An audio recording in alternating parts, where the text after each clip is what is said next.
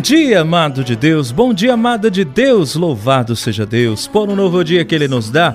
Neste dia 27 de outubro de 2022, juntos estamos para refletir mais um Evangelho do Senhor. E hoje ele vai falar sobre perseguições, intimidações àqueles que querem anunciar a palavra. Mas não vamos nos deixar levar pelas intimidações, não, hein? Você tem propagado a palavra? Vamos refletir sobre isso. Vem comigo. Em nome do Pai, do Filho e do Espírito Santo. Amém. A reflexão do Evangelho do Dia. Paulo Brito.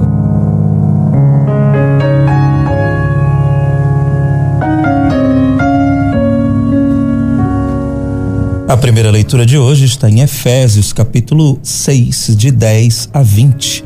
Revestir-se da armadura de Deus. O salmo de hoje é o Salmo 143 e o refrão Bendito seja o Senhor, meu rochedo. O evangelho do dia está em Lucas, capítulo 13, de 31 a 35. Meu irmão, minha irmã, no evangelho de hoje, Jesus mostra a coragem de anunciar o reino de Deus. Ele caminhava para a morte e tinha consciência do que iria ter que enfrentar, porque ele sabia que o que esperava ele em Jerusalém era a cruz. Jerusalém, a cidade santa, seria o palco dos acontecimentos. Era lá que estava erguido o templo, e ao mesmo tempo seria lá que Jesus morreria. E depois de três dias, claro, ressuscitaria. Jesus caminhava para o desfecho final e continuava firme no seu propósito de fazer a vontade do Pai. Por isso ele não estava preocupado com o que Herodes poderia fazer com ele. Como disseram os fariseus hoje, neste evangelho: foge daqui porque Herodes quer te matar. Jesus não se deixou intimidar. Jerusalém também é o nosso destino. É para Jerusalém celeste que estamos caminhando.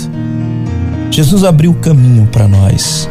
E claro, não como naquela época, a gente não precisa ser flagelado nem crucificado como ele foi, porque ele mesmo já fez por nós. Mas precisamos caminhar receber os flagelos e as crucificações dos tempos de hoje, com coragem para atravessar os vales sombrios da nossa vida. Jesus não temeu os homens e permaneceu fiel ao Pai. Apesar de, como homem, ter a inteira liberdade para dar justificativas, para se afastar de Jerusalém, porque o rei queria matá-lo. Mas o seu ideal de vida era justamente beber o cálice o cálice que lhe estava destinado. E assim ele permaneceu fiel aos seus propósitos, aos propósitos de Deus. Contemplando Jerusalém, Jesus chorou. Chorou por aqueles que não o acolheram e previu para eles um tempo de abandono e dispersão. Nós podemos, podemos também nos colocar no lugar de Jerusalém o povo que não aceita a salvação de Jesus e não aproveita o tempo em que é visitado. Muitas vezes nós rejeitamos a Deus, não caminhamos segundo Sua palavra, não seguimos os seus ensinamentos, perdemos o valioso tempo em que estamos vivendo aqui na terra. Ah, meu irmão, minha irmã, Jesus também chora. Ah, ele chora.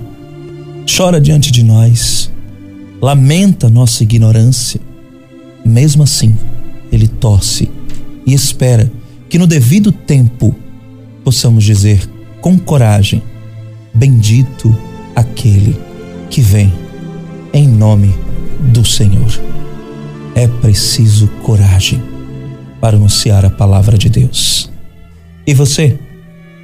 Você tem desistido de assumir a salvação por causa das dificuldades? Você tem coragem de enfrentar os seus inimigos como Jesus enfrentou por causa do reino? Você tem medo de se entregar pela causa do Evangelho? Você é uma pessoa que caminha firme para a santidade, mesmo sabendo que dificuldades te esperam? Você foge da realidade quando percebe algum indício de sofrimento? Pense nisso. Em nome do Pai, do Filho e do Espírito Santo. Amém. Que Deus te abençoe e te guarde.